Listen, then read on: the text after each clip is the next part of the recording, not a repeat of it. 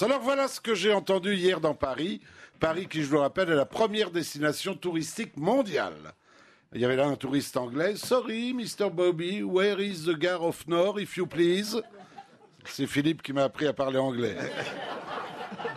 Réponse du flic. Ah, c'est simple, mon petit monsieur, mais faudra y aller à pied, les chauffeurs de taxi étant au bistrot pour regarder la Coupe du Monde.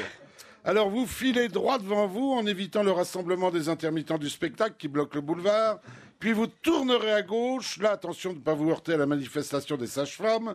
Elles sont furieuses. Après, vous prenez à droite sans emboîter le pas à la marche des retraités euh, en colère. Les derniers sont encore dans la rue. Ils se déplacent difficilement et lentement. Vous contournez le sitting des lycéens irrités de ne pas avoir les corrigés du bac avant de passer l'examen. Vous filez sous les lacrymos que les CRS balancent sur les CGTistes d'Alstom refusant le rachat de leur entreprise par General Electric, puis vous contournez les agents de piste d'Air France qui hurlent contre la dégradation de leurs conditions de travail, et vous voilà gare du Nord. Vous pouvez pas vous gourer, c'est là où les trains sont arrêtés depuis six jours. Les cheminots, ils cessé le boulot. Et c'est dans cette France où tout va bien, comme on le constate, bien mieux que ça allait plus mal, que M. Cazeneuve, gouvernant dans l'urgence, vient de prendre une décision de la plus haute importance oui à la limitation de vitesse à 80 km heure, mais pas partout sur les routes à caractère accidentogène. Aussi, qu'est-ce qu'une route à caractère accidentogène? J'ai regardé le DICO, c'est une route susceptible de provoquer des accidents. Et qui provoque les accidents sur les routes?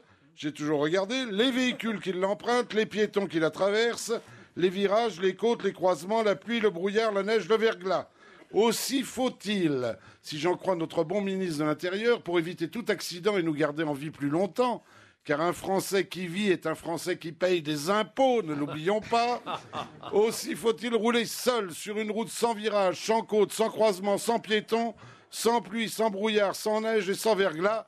Mis à part le Sahara, ça ne va pas être facile à trouver. De deux choses l'une, monsieur le ministre. Soit l'on reste à 90 km heure, soit l'on abaisse la vitesse à 80 km heure partout. Car soyons logiques, pour ne pas mourir, nous allons tous demain nous précipiter sur les routes accidentogènes, devenues moins accidentogènes, puisque limitées à 80, rendant ainsi celles qui étaient plus accidentogènes, car plus fréquentées que les routes à 90, devenues faute de trafic, plus accidentogènes du tout. Vous me suivez? Oui oui, oui, oui, oui. 80 sur les routes, pourquoi pas 50, voire 30, et pourquoi pas demain pousser nos bagnoles, on y vient.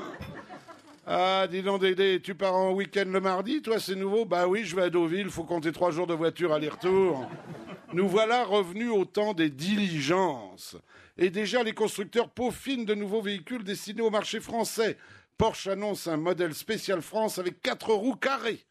Vitesse de pointe, 16 km heure maxi. Mercedes va nous proposer une limousine façon chaise à porteur, avec costaud en option et Ferrari prépare une bagnole capable de passer de 0 à 100 en 4 heures et 30 minutes, le cheval cabré étant désormais remplacé par un bœuf. Pas de changement par contre chez Peugeot, Citroën et Renault qui proposent depuis longtemps des modèles où dépasser la seconde, le moteur fait plus de bruit que l'autoradio, ce qui rend tout excès de vitesse intenable. À 80 km heure, c'est le ministre de l'économie qui se frotte les mains. Ça va flasher à tout va, mesdames, messieurs. Pour être beau sur la photo, il y aura intérêt à conduire maquillé. On dépensera moins en essence, mais qu'est-ce qu'on va casquer en fond de teint?